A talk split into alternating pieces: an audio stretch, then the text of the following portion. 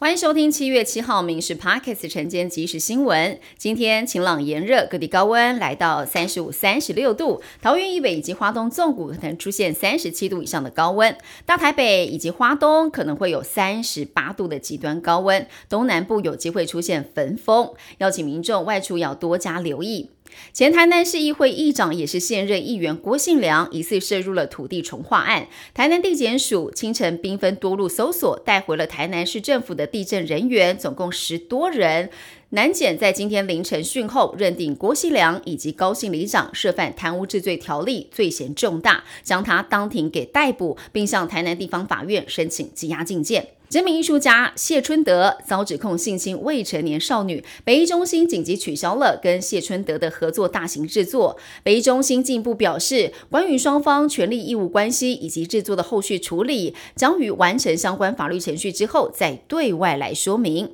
文化部也首度针对了性骚争议表态零容忍，宣告将针对涉及性骚性侵争议的当事人设置缴回奖补助的一个机制。迷途风波持续的延烧，民进党立委范云提出了性平三法修正草案，有四大重点，包括了补足适用身份的漏洞，强化公正的外部调查跟救济，被害人的保护经费来源予以法制化，改革申诉制度，落实申诉人保密原则，加强加害人的财罚与教育，最高开罚五十万，设立情节重大加害人资料库，预防包庇跟吃案。立法院预计在七月中下旬举行临时会，处理性平三法的相关修法。从制度面来预防性别暴力。坊间不时传出了诈骗集团用缴汽车燃料费、缴税这些简讯来诈骗民众，尤其生成式的 AI 蔚为风潮。点进去诈骗简讯网页，几乎跟真的是一模一样，很多民众差点上当。针对这个现象，数位部长唐凤表示，目前正与行政院进行讨论，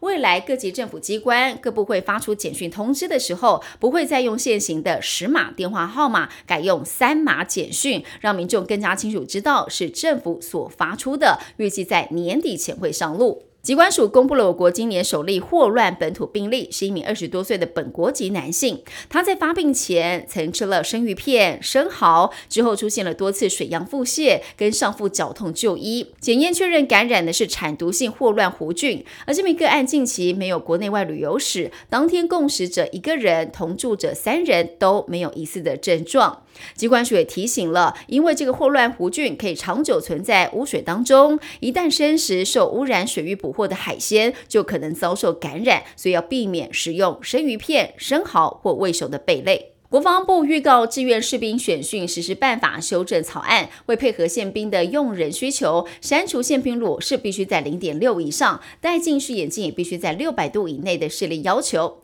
另外，整体士兵身高限制大幅的放宽，男女各一百五十二、一百五十公分就合格，两公尺男女常人也可以报考志愿役士兵。国防部解释，身高调整是为了符合用兵实际的需求，参考美日等先进国家志愿役军人的身高限制。